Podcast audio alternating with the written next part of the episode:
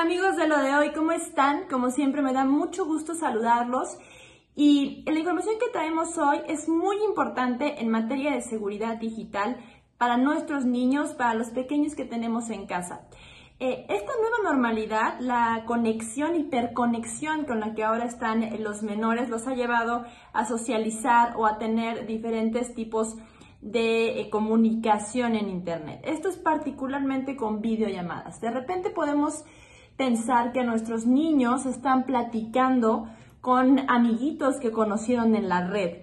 Y para asegurarnos de eso, les pedimos que siempre hagan videollamada o que puedan ver que la otra persona es de su edad y que es un niño o es una niña. Pero ¿qué pasa cuando no es necesariamente un niño o una niña y en videollamada tú estás viendo que la persona con la que está hablando tu hijo o tu hija parece niño?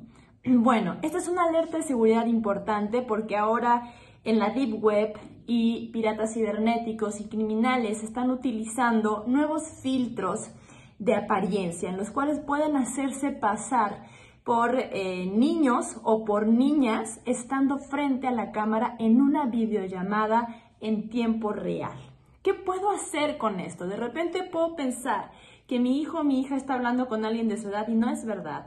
Puede ser un criminal que está haciéndose pasar por un niño o un niño. Esto existe, un niño o una niña. Esto existe, está pasando en nuestro país y lo importante que tenemos que hacer es, eh, ya no podemos confiarnos de una videollamada, sin duda que nuestros niños hablen con personas que nosotros conozcamos que nosotros tengamos toda su información, eh, no dejarlos hablar con extraños en Internet, aunque nos aseguren que son menores de edad igual que ellos. Y algo muy importante, si yo ya eh, veo que mi niño o mi niña tiene este tipo de conexión, entonces pedir que haya una, eh, una, interrupción en la llamada. Cada vez que yo interrumpo, esto es a nivel tecnológico, cada vez que yo interrumpo una videollamada y me vuelvo a conectar, automáticamente el sistema se reinicia y eso nos puede dejar ver si está tratándose de un filtro de una persona que está haciéndose pasar por un niño o no. Esta medida no es totalmente segura porque dependemos de la conexión a Internet.